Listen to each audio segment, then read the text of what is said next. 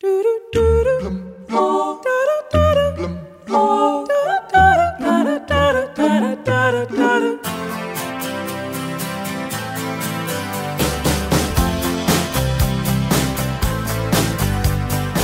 say life